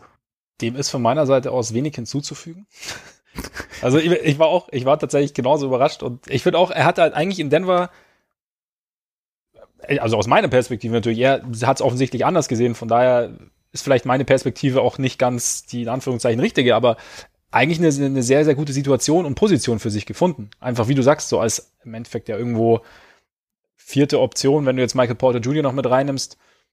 Es war die Möglichkeit da, um, um, um eine Championship mitzuspielen und es sah eigentlich, also das Team war, ist ja immer noch in der Entwicklung und eigentlich hat immer noch das Potenzial, sich auch, auch von innen heraus irgendwie von Jahr zu Jahr zu steigern. Und da ist es ja, habe ich es jetzt auch nicht ganz verstanden, weshalb er jetzt gegangen ist. Ich finde halt, gut, dass sie jetzt Plumlee verloren haben. Das ist okay. Natürlich, natürlich auch Richtung Detroit. Ist, äh, ist, ist kurz äh, gesagt einfach okay. Ja, ist, ist okay. Genau. Tory Craig schmerzt, denke ich. Gerade defensiv. Dafür kommt halt, also war er in der Bubble verletzt, Will Barton zurück. Ja. Ist ja irgendwo, also denke ich, gerade was, was die Offensive angeht, um, um, um, um Murray und, und Jokic ein bisschen zu entlassen, glaube ich, nicht, nicht so falsch. Und dann hast du halt noch Jermichael Green von den, von den ja, Clippers, genau. Auch schon gehört. Ähm, der ja sicherlich, der vielleicht auch in so ein bisschen so, in so eine Grand-Rolle reinwachsen kann und die dann vielleicht auch ganz gut ausfüllen kann, oder? Also ich, ich finde, das ist auch ein, äh, ein guter Pickup gewesen. Das Ding bei ihm ist, dass er nicht so athletisch und so schnell ist. Also ich glaube, Grant konntest du halt wirklich, den konntest du drei und vier eigentlich sehr gut verteidigen lassen. Okay. Und Green ist halt da einfach ein, ein Schritt langsamer. Ist mhm. dafür, glaube ich, ein bisschen stabilerer Schütze wahrscheinlich, aber also hat weniger Dynamik im Spiel, sowohl defensiv als auch offensiv. Ich glaube, das war trotzdem gut, dass sie ihn bekommen haben. Es dürfte auch den Clippers wehtun, dass sie ihn verloren haben, aber ja, also ich glaube, so den, den 1 zu 1 äh, oder auch nur, also positionell haben sie nicht wirklich einen Grand-Ersatz so richtig. Also außer Michael Porter fängt an zu verteidigen. Das wäre natürlich, so das wäre natürlich die Ideallösung. Ja, und da ist halt der Punkt, also Michael Porter, deswegen finde ich es gar nicht so einfach zu sagen, ob die Nuggets jetzt, also klar, der Grant-Abgang nicht cool, aber ich finde es nicht so einfach, weil Michael Porter würde man ja davon ausgehen, also klar, wir haben da auch schon in der Vergangenheit oft drüber gesprochen, die lineare Entwicklung sollte man nicht erwarten, aber letztes Jahr war, war wertvolle Zeit, glaube ich, auch die Bubble war wertvolle Zeit, in der er ein bisschen mehr ja. Spielanteile bekommen hat, in der er auch mal also an seine Grenzen irgendwo gestoßen ist, aber auch gezeigt hat, dass er in großen Momenten durchaus da sein kann dann in den Playoffs. Und von daher erwarte ich mir da irgendwo schon eine Steigerung. Und wenn, und wenn er sich dann mal, wenn er sich in eine Situation bringt, in der er einfach klar von Haus aus spielbar ist mit der, mit Murray und mit Jokic und es dann irgendwie halbwegs funktioniert, dann ist es nochmal ein ganz anderes Team, weil du dann einfach drei Offensivwaffen hast. Und dann, ich meine, wie du sagst, dazu müsste er natürlich ein bisschen verteidigen. Aber wer weiß. Das ist halt grundsätzlich das Thema bei den Nuggets, ne? Also dadurch, dass äh, also Millsap konnten sie ja zum Glück halten, aber ja. ich, ich habe gerade mal so überlegt, wenn die, wenn sie jetzt zum Beispiel auf eine Starting Five gehen mit äh, Murray, Harris, Barton wahrscheinlich wieder und dann entweder Porter oder Millsap und halt natürlich Jokic, dann hast du halt irgendwie so dreieinhalb Spieler, die eigentlich nur auf Offense fokussiert sind. Also wenn Millsap Also, ich meine, Porter ja. kann man wahrscheinlich gar nicht starten lassen, weil dann wären es irgendwie viereinhalb. Barton kann man da so ein bisschen äh, ausklammern. Also Harris ist ja der einzige richtig gute Verteidiger aus der ja. Gruppe und Harris ist halt ein relativ kleiner Guard und das ist dann irgendwie schon relativ problematisch. Also Millsap finde ich ja nach wie vor gut, aber ist halt wirklich auch nicht mehr der Jüngste. So, ich wollte es auch nochmal benutzen. Und ihm hat man es ja genau wie Gasol auch in der Bubble halt auch ziemlich angesehen. Ist natürlich die Frage, ob er, ob er sich dann im Hinblick auf die Regular Season wieder ein bisschen steigern kann. Also das halte ich für möglich, weil er war letztes Jahr über weite Strecken der Saison, finde ich eigentlich ziemlich gut. Aber ja, es, es sind halt viele schon eher sehr offensiv ausgerichtete Spieler bei den Nuggets. Das, das Problem sehe ich schon. Und ich glaube, da war einfach Grant so einer, der das ein bisschen mehr abgerundet hat. Also das ein bisschen mehr zu einem richtigen Basketballteam gemacht hat. Und da, also ich halte die Nuggets immer noch für sehr gut, aber ich glaube halt eher für ein bisschen, gerade dann im Hinblick auf die Playoffs fehlt dann vielleicht wieder so ein bisschen die, die solide Komponente hinten. Aber, also wer weiß, vielleicht, vielleicht tun sie ja auch noch irgendwas. Ja, das ist möglich. Aber es stimmt, so ein bisschen Balance ist aber verloren gegangen. Also es war ja die Jahre Ich meine, dafür haben sie jetzt Facundo Can Passo, wie äh, ja wie ich es bei Twitter schon mal gelesen habe, der natürlich, also der und Jokic zusammen, das wird man sich einfach unglaublich gerne angucken, aber den haben sie jetzt, sag ich mal so, auch nicht unbedingt für seine Defense geholt. Meinst du?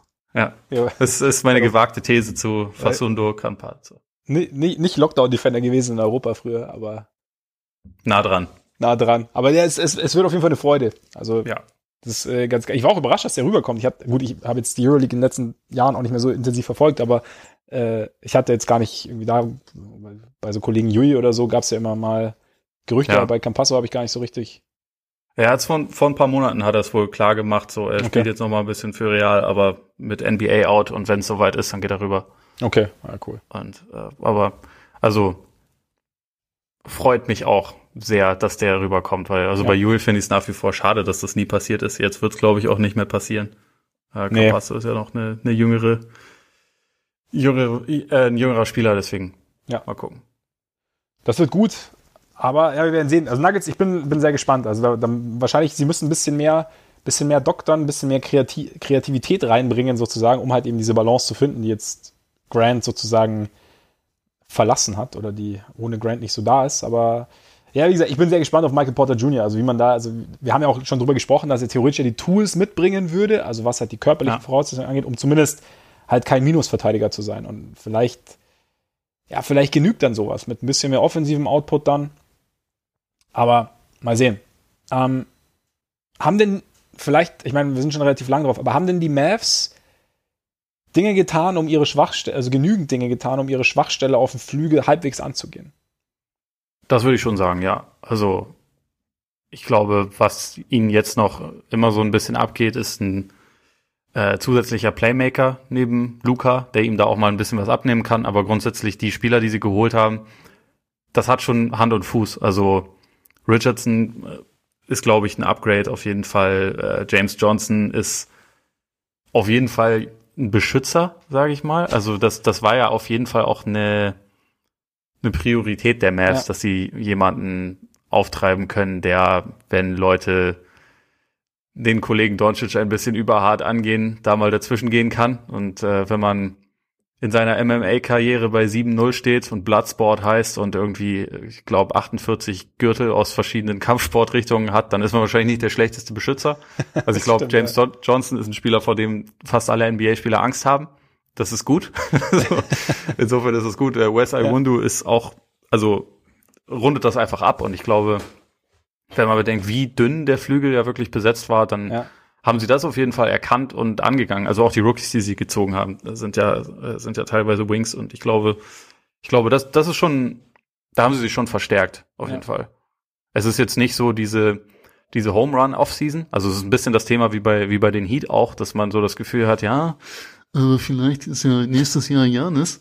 ne? Und deswegen, deswegen geht man da jetzt nicht all in. Ich irgendwie hätte ich mir das bei den Mavs schon fast gewünscht, dass sie was machen, um ein bisschen direkter anzugreifen. Ähm, das wäre halt auch so ein Team, was für Holiday natürlich nicht so schlecht gewesen wäre. Andererseits Absolut. wollten sie dafür vielleicht nicht drei Picks und zwei Pick-Swaps und zwei Starter abgeben oder nicht zwei Rotationsspieler abgeben. Ja. Aber ja, also die Mavs sollten für mich nächste Saison auf jeden Fall um die Top 4 im Westen mitspielen. was es für mich so ein bisschen abhebt von den Heat, ist eben, dass sie diese Schwäche schon angegangen sind, finde ich. Also, dass sie halt bewusst halt versucht haben, ihren, ihren Flügel zu stärken. Und ich meine, wir haben ja letzte Woche schon über den Trade gesprochen, Richardson gegen, gegen Curry und wer da halt noch so mitgegangen ist. Für beide Teams, also eigentlich eine Win-Win-Situation, klassisch, weil halt Richardson für die in seiner, also eigentlich überqualifiziert war in der Verteidigung, unterqualifiziert war beim Shooting und umgekehrt, also für die, für die Sixers und umgekehrt war es bei, bei Curry und Mavs so. Und ich glaube, das ist eigentlich schon, das funktioniert, also funktioniert ganz gut. Auch, dass sie eben jetzt für ein bisschen Länge und, und Körperlichkeit gesorgt haben auf dem Flügel, sollte schon funktionieren. Ich kann mir auch gut vorstellen, dass da Richtung, Richtung Top 4 geht. Wilhelm Krauli Stein verlängert, zwei Jahre. Okay? Tja. Ja, ist okay. Also sie wollten lieber Gasol und äh, hätte ich an, an ihrer Stelle auch lieber gehabt. Und auch Baines hätte ich an ihrer Stelle lieber ja. gehabt, aber Corley Stein ist. Ja, wenn dann Janis kommt, ist, okay. ist ja okay alles. Ja, also, klar, ja. dann, dann läuft das sowieso ja. alles. Aber ich glaube, überwiegend wird man wahrscheinlich, oder also wenn es dann irgendwann um die Wurst geht, wird man vielleicht lieber Porzingis auf der 5 haben, mhm. ähm, über, über weitere Strecken. Aber so während der Regular Season sollte er das halt nicht unbedingt die ganze Zeit machen. Und da ist dann jemand wie Corley Stein, auch jemand wie Boban, Paul, wenn er dann irgendwann wieder ja gesund ist. Da, das wird halt so ein bisschen Patchwork auf der 5. Also wie die Lakers das ja auch machen. Da weiß auch jeder, dass die beste Option Davis auf der 5 ist, aber er will halt, er will es halt nicht spielen. Und deswegen muss man das halt limitieren. Nee, ich bin also auf die Mavs. Gut, ich habe seit Doncic da ist, freue ich mich jedes Jahr wieder auf die Mavs, was einfach Spaß macht. Aber ja. ja. Was halt schade ist, natürlich die Warriors. Das ist eine gottverdammte Tragödie. Ja. Es ist tatsächlich die Achillessehne, also es, sie ist durch bei Clay Thompson und es ist wahrscheinlich eine der unfairsten Geschichten im schönen Basketballsport innerhalb der NBA der letzten Jahre. Das ist Clay Thompson zweimal so übel erwischt. Ausgerechnet Clay. Das ist einfach nicht okay. Das nervt einfach. Ja. Also es ist einfach, es ist einfach kacke. Und also man, man, kann da nicht mal irgendwas anderes nee. zu sagen, außer es ist einfach kacke ja. und hat irgendwie niemand was von. Außer, also weil die Warriors wären, ich weiß nicht, ob sie auf dem Niveau der Lakers gewesen wären, aber sie wären auf jeden Fall ein sehr interessantes Team gewesen, ähm, was da um diese, um diese Top-Plätze im Westen und auch in den Playoffs irgendwie hätt, also hätten mitspielen können. Und jetzt, das kann immer noch ein ganz, ganz gutes Team sein. Also die sollten meiner Meinung nach auf jeden Fall in die Playoffs kommen, ja. sonst wäre das, also sonst würde das dafür sprechen, dass sich noch jemand verletzt währenddessen oder dass sie, keine Ahnung, Draymond traden oder was auch immer. Aber es, also man hat jetzt halt einfach nicht mehr die Vorstellung, dass sie Meister werden können oder also, dass sie die Lakers herausfordern können, weil also, dass sie jetzt Ubre geholt haben, obwohl das für sie, glaube ich, irgendwie 80 Millionen zusätzlich an, an Luxussteuern bedeutet, ist ja, ist, ist ja erstmal, sag ich mal, ehrbar. Also, das heißt, sie wollen nicht ja. abschenken, das, das, das finde ich auch gut. Und Ubre ist auch kein schlechter Spieler. Also in der Regular Season sollte das schon auch irgendwie einigermaßen funktionieren, aber also gerade hinsichtlich der Playoffs, wenn man dann halt auch irgendwie verteidigen muss und man dann irgendwie auf Wiggins und Oubre und so angewiesen ist, statt da einen Clay stehen zu haben, das ist halt, glaube ich, schon einfach ein relativ großer Unterschied. Deswegen, ja, ist, ist einfach bitter. Ich bin mal gespannt, ob man jetzt diese Saison von Curry sieht, die die viele letzte Saison mhm. prognostiziert hatten, so von wegen, ah, jetzt dreht er dann mal am Rad und wird Liga-Topscorer. Ich glaube es halt irgendwie nicht, aber mal gucken. Ich bin, ich bin gespannt auf ihn. Ich hoffe, dass wenigstens er jetzt halt dann wieder eine richtige Saison spielen kann. Ja, das wäre zu hoffen, weil, weil beide quasi zwei Jahre am Stück nicht zu haben, wäre schon sehr bitter. Ja, bei Curry, das Einzige, was ich mir denke, ich meine, der so gefühlt ist der Supporting Cast dieses Jahr etwas besser als letztes Jahr.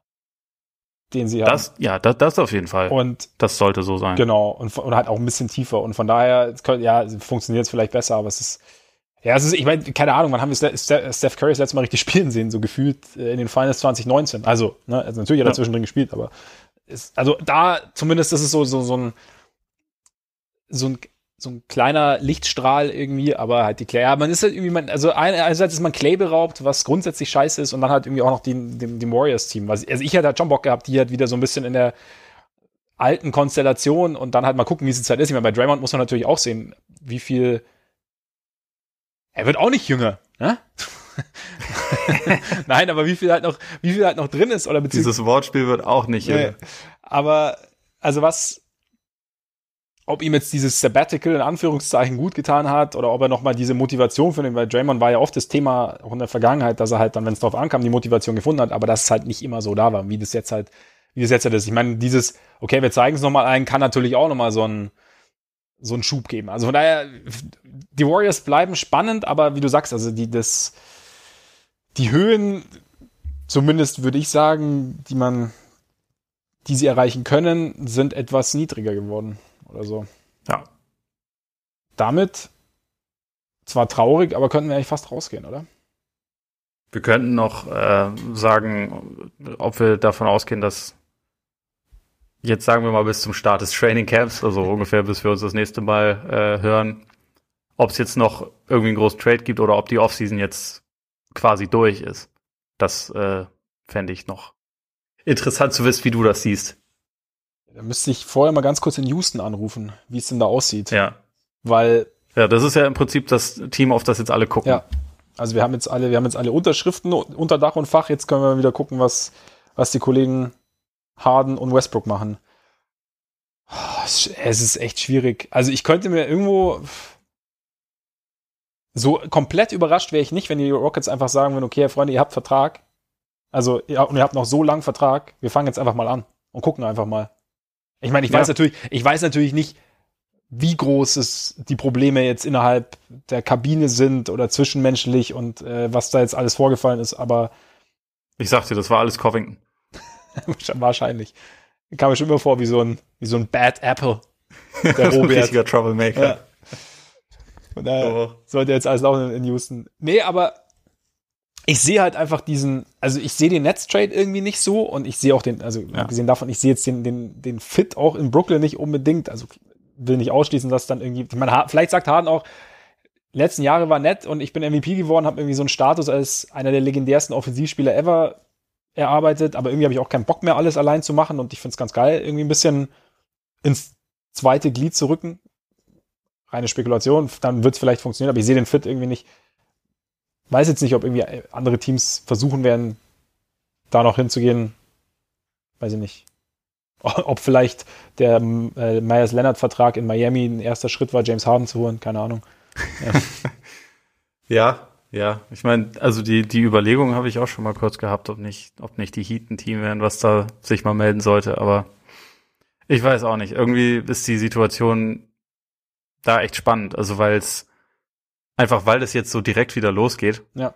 Ähm, man hätte ja sonst, also in einer, in einer normalen Saison würde man ja sagen, okay, wir, wir versuchen das jetzt erstmal abkühlen zu lassen und dann sprechen wir uns wieder, wenn es wenn es irgendwie Richtung Training Camp geht und jetzt ist halt einfach Training Camp in, äh, geht halt nächste Woche los und von daher ich glaube aber, dass beide äh, zum Start erstmal dabei sein werden ja. und dass man dann mal guckt. Also bei Harden ist einfach das Ding, wenn sich nicht Philly meldet, dann, äh, also und Simmons auf den Tisch legt und vielleicht noch irgendwas anderes, dann haben wir schon drüber geredet, dann ist es halt irgendwie relativ knifflig und dann haben die Rockets auch nicht wirklich einen Grund zu sagen, ja klar, machen wir. Weil Eben. sie sind, sie sind jetzt gerade noch nicht in dieser Drucksituation und bei den, bei Westbrook, den würde man natürlich abgeben, wenn es jetzt gute Angebote geben würde, aber die gibt's halt nicht unbedingt. Und also die, die Wizards, warum sollten die Wizards jetzt, gerade wo der Trade-Wert von John Wall also überhaupt nicht vorhanden ist, darauf hören, dass der jetzt einen Trade gefordert hat. So, fuck it. So, wenn du noch drei Jahre und 130 Millionen oder so auf deinem Vertrag stehen hast, dann äh, hast du jetzt nicht unbedingt die Situation, nachdem du zwei Jahre nicht gespielt hast, dass du einen Trade fordern kannst und dann tanzen alle nach deiner Pfeife, weil die ganze Liga dich haben will. So ist es halt nun mal nicht. Ja. Und deswegen macht es ja auch für die mehr Sinn, erstmal in die Saison zu starten, vielleicht sieht John Wall ja gut aus, will dann immer noch weg und dann guckt man noch mal, weil sich dann irgendwann vielleicht der Trade-Wert wieder so ein bisschen steigert. Ich meine, bei Chris Paul hat das auch innerhalb von einem Jahr funktioniert und die Situation war nicht exakt die gleiche, aber schon so, dass es letztes Jahr hieß, oh, der ist untradebar. Und jetzt haben sie irgendwie zwei Rotationsspieler und einen Erstrunden-Pick für ihn bekommen. Ja. Auch bei Washington macht es ja eigentlich mehr Sinn, das jetzt halt erstmal so ein bisschen abzuwarten und jetzt nicht irgendwie Wall plus zwei Picks oder so für Westbrook auf den Tisch zu legen, weil ja, ja absolut. Es, es, es bringt einfach nicht ja. so wahnsinnig viel, glaube ich. Und deswegen kann sich das halt eher noch ein bisschen hinziehen. Was halt spannend wäre, ist, wie würde Houston dann eigentlich funktionieren, so, wenn die beiden da noch sind und sie jetzt für unseren neuen Freund christliches Holz haben? ja. und halt vielleicht einfach sagen, ja gut, wir könnten ja auch mal wieder Basketball spielen, der ein bisschen anders aussieht. Ja, und sie haben ja nicht, also, sie haben ja nicht nur christliches Holz, sie haben ja auch Boogie! Ja, sie, ja, sie haben auch noch Boogie, ja. das heißt, jetzt auf einmal ist, ähm, stehen Center wieder ganz weit ja, oben im Kurs. Ne? Und dann. Neue Zeitrechnung also, und so. absolut neue Zeitrechnung. vielleicht läuft es auch darauf hinaus. Und also ich meine, wenn die beiden noch da sind, ist es ja trotzdem sicherlich irgendwie noch ein Playoff-Team. So, so ist ah, es ja, ja genau eben. Also es ist ja nicht so, dass da, dass da irgendwie alles am Boden läge, wenn beide noch da bleiben. Aber meinst du eigentlich, dass äh, christliches Holz und Boogie so quasi neuen Ralph Sampson und Hakim Olajuwon jetzt werden sollen? Oder so die, die Center, die Twin Towers quasi? Ja, ich glaube genauso. Ich freue mich, wenn Boogie nächste Saison über 20 Spiele ja. macht. Ich, ich, ich setze einfach mal vorsichtig an. Nee, äh, mal abgesehen davon, ich äh, freue mich sehr, dass Boogie äh, ein Team gefunden hat und wieder zurück ist. Ja. Also darum geht's primär. Das jetzt mal. bitte noch mit Isaiah Thomas auch und dann, genau. Dann äh, bin ich zufrieden. Genau. Den könnten die Celtics sich noch holen, was soll's. Stimmt Einfach mal raus. Stimmt eigentlich. Da muss ich nicht ständig Jeff Teague sehen. Freust dich insgeheim. Shoutout Jeff Teague. ja, gut. Damit äh, sind wir am Ende, würde ich sagen. Ein schönes Schlusswort. Ja, ich glaube auch. Für den Moment. Ja, für den Moment natürlich. Ich meine, wer weiß, was passiert, wenn dann doch irgendwie ein Trade kommen sollte, dann werden wir uns natürlich spontanst melden. Wir sind gespannt, äh, blicken Richtung Houston, Richtung Washington und werden gucken, was passiert. Bis dahin, Freunde, vielen Dank fürs Zuhören. Schön, dass ihr dabei wart, dass ihr uns eure Aufmerksamkeit geschenkt habt und natürlich, jetzt kommt's, solltet ihr es noch nicht getan haben, abonniert uns sehr gerne, sowohl möglich auf Apple Podcasts, wo ihr uns sehr, sehr gerne Rezensionen hinterlassen könnt, auf Spotify. Bei dieser und folgen könnt ihr uns sowohl auf Instagram als auch bei Twitter. Gut, dass ich es immer noch nicht ganz drin habe. Und bei Facebook natürlich. Schreibt uns da auch sehr, sehr gern an, wenn ihr das wollt. Ähm, und ja, vielen Dank einfach nochmal, dass ihr regelmäßig dabei seid, dass ihr jetzt vielleicht zum ersten Mal dabei seid, dass ihr es vielleicht weitererzählt habt, was ihr natürlich auch sehr gern tun könnt. Und jetzt, ja, schaut bei Patreon mal vorbei, wenn ihr Lust habt. Und ja, guckt, was so kommt demnächst bis zum Training Camp, Camp und wenn die Training Camps losgehen. Bis dahin genießt euren Tag, euren Abend, euren Morgen und bis bald hoffentlich. Reingehauen. Reingehauen.